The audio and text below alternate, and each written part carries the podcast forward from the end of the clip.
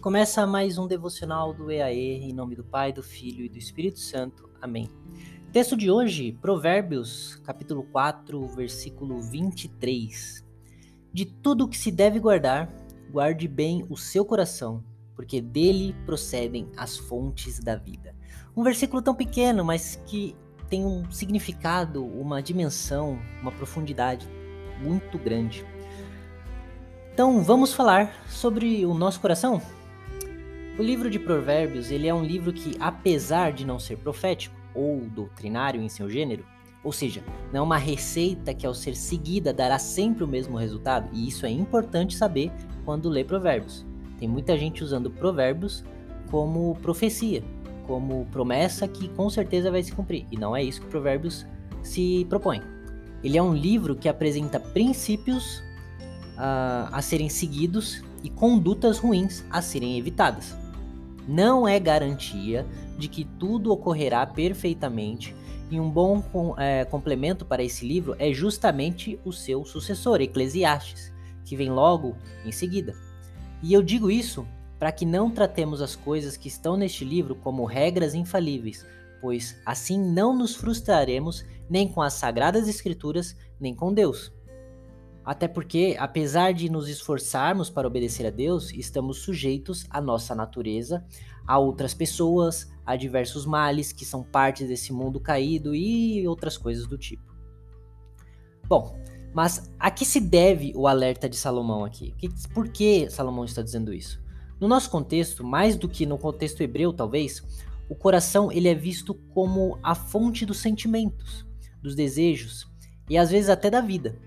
Já reparou, não sei, né? Vamos, eu acho que sim, que costumamos agir muito parecido com as pessoas ou coisas que gostamos, admiramos e seguimos? O coração, ele tá nesse processo. O ser humano é, é tem a, a racionalidade, a lógica a seu favor, mas ele não é só isso. Ele é também, em parte, emocional. E a emoção é justamente o que muitas vezes pode quebrar uma mente puramente lógica, e vice-versa são dois lados da mesma moeda. São duas partes do mesmo ser, do mesmo indivíduo. E elas devem sempre andar juntas. A lógica, ela está no imperativo guarde bem. Só podemos parar uh, nossos impulsos, nossos desejos, nossas paixões usando de reflexão, usando de bom senso, usando de vontade. Quem nunca foi ao shopping ou em alguma dessas galerias de grandes cidades, lojas, enfim, e foi tentado a gastar o que tinha de dinheiro e até o que não tinha com coisas que nem são tão necessárias assim, mas que nós gostaríamos muito de ter ou que são muito apelativas, são muito chamativas, né? É nessa hora que paramos e pensamos a falta que pode fazer um dinheiro mal gasto, um dinheiro gasto da forma errada. Da mesma forma acontece com o coração, com só que com um agravante um pouquinho, assim, um pouquinho mais grave, né? Agravante é isso. Da mesma forma que você, ao usar o dinheiro da comida para comprar aquele objeto que você tanto sonhou em ter, você mais tarde terá problemas para repor o dinheiro da comida e poderá até vir a passar fome, ao não guardar o seu coração, você pode perder inclusive a própria vida. E a vida aqui pode ser lida como a vida física mesmo, mas muito mais o seu processo de viver e também a vida eterna que Deus tem a oferecer. Aquele que tem o Espírito Santo no seu coração jorra água viva, por exemplo. Tem dois textos aqui que podem ajudar a gente a entender melhor esse contexto.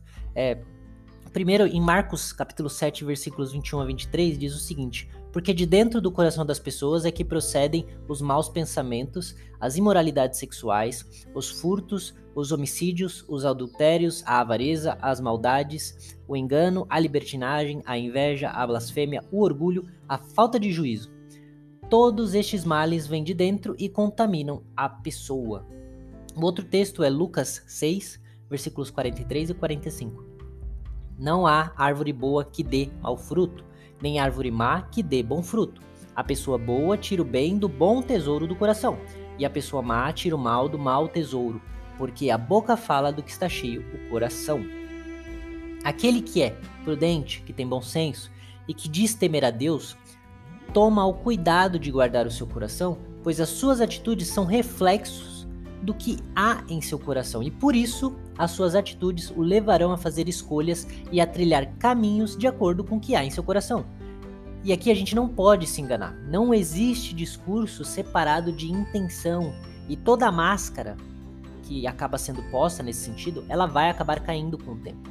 Não seja enganado e nem se engane. Se tudo que você consome são coisas que você não consumiria se Jesus estivesse fisicamente aí do seu lado, assistindo e vendo cada uma dessas coisas, então é porque o seu tesouro, o seu coração está no lugar errado. Nossas preferências são o reflexo do que há em nós. Se Deus está em nós, se o Espírito habita em nós, nós teremos escolhas, gostos e preferências diferentes daqueles que não têm o Espírito. E isso foi o que o próprio Cristo disse. É impossível uma árvore boa dar maus frutos. Não existe cristão que, ao se deparar com o fato de que Deus, quando salva, preserva seus filhos eternamente, não existe cristão assim que começa a viver uma vida de pecado achando que no final será salvo de qualquer forma. A árvore boa não vai produzir maus frutos. O que está dentro do coração é isso que contamina o homem. Aquele que vive uma vida segundo a sua natureza humana, como quem diz: Deus já me salvou, amanhã eu peço perdão, Deus é amor e me aceita como sou. A esses eu repito, não existe árvore boa que dê maus frutos. E a pessoa má faz o mal porque o mal está em seu coração. Porque a boca fala e o corpo faz o que está cheio o coração. E o coração se enche daquilo que nós consumimos. Por isso, repito mais uma vez, guarde o seu coração.